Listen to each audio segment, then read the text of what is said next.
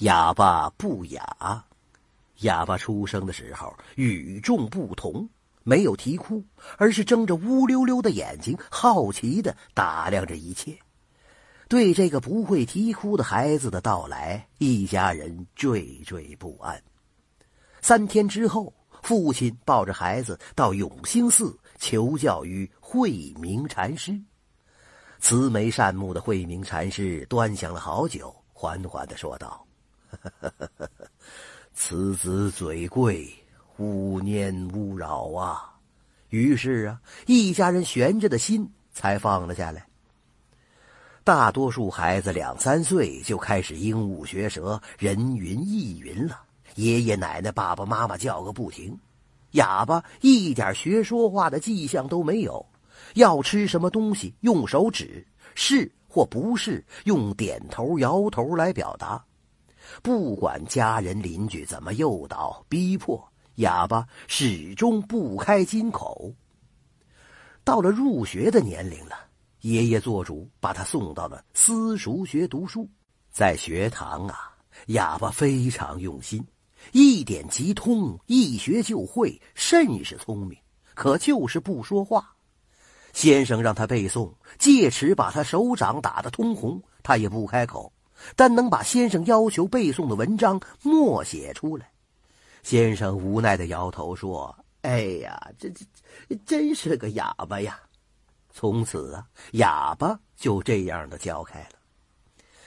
哑巴直到十岁才开口说话，那是一个农忙的午后，哑巴匆匆忙忙的跑到正在翻晒笋干的奶奶母亲身边，喃喃的说道：“呃，爷爷死了。”奶奶抄起身边的竹枝啊，就往哑巴身上招呼。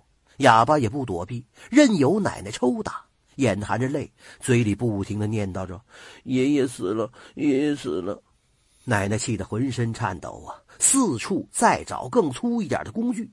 正在这个时候，邻居顺子急匆匆的跑来喊道：“婶子，老张叔落崖摔死了！”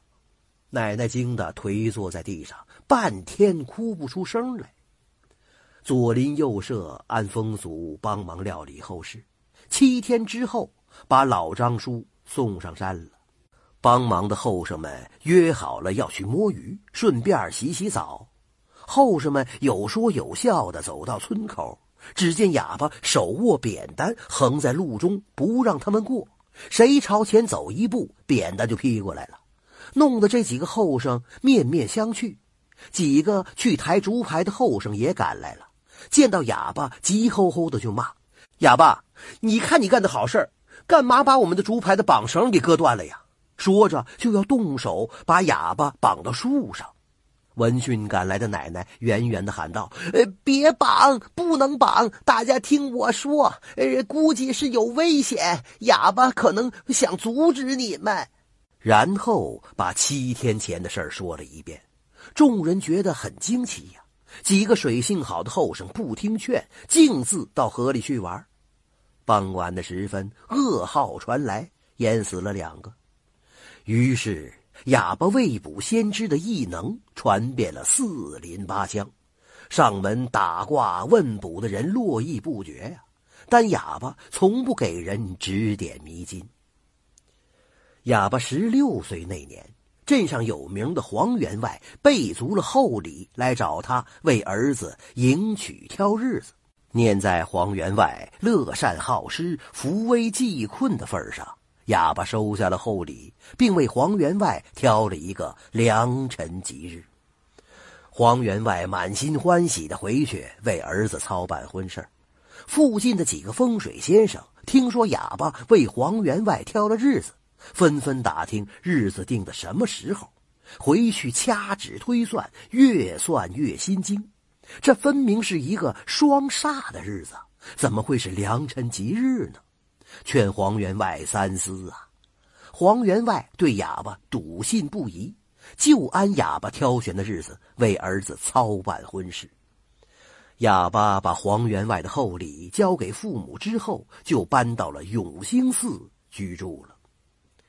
黄员外儿子娶亲那天，场面真是热闹啊！彩旗招展，锣鼓喧天，几班鼓乐队轮番上阵演奏，一曲《凤求凰》吹得几里地之外都能听到了。村东头，两个气宇轩昂、气度不凡的陌生人也被鼓乐声吸引，急匆匆的赶来看热闹。今天这个日子不适合娶亲呢，怎么挑这么个日子？手拿大烟杆的陌生客满脸的疑惑。去看看呗，问问东家不就知道了吗？另一个陌生客接过嘴说道。见两个气度不凡的陌生客光临，黄员外热情招呼。一盏茶喝完了，手拿大烟杆的陌生客问道：“东家，谁帮你挑的日子？”“哦哦哦，是哑巴神算。”“此人现在何处啊？”“呃，在永兴寺修行。”告别了黄员外，两个陌生客来到了永兴寺。见到哑巴神算之后，手拿大烟杆的陌生客怒道：“大胆术士！”竟然挑双煞的日子给人取心，这不明摆着要害人家破人亡、断子绝孙？你心肠太歹毒了！哑巴神算悠然说道：“紫薇星君和文曲星君驾到，百邪不侵，诸事无忌。”言毕，对另一个陌生客行了三拜九叩大礼，惊得两个陌生客面面相觑。这两个陌生客呀，就是微服下江南的乾隆和纪晓岚。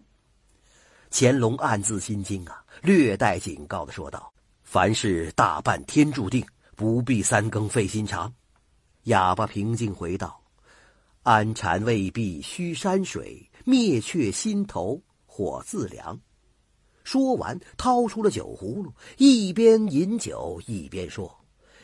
一觉睡西天，都知梦里乾坤大；一身眠净土，却道其中日月长。径直离去，从此也不知人归何处了。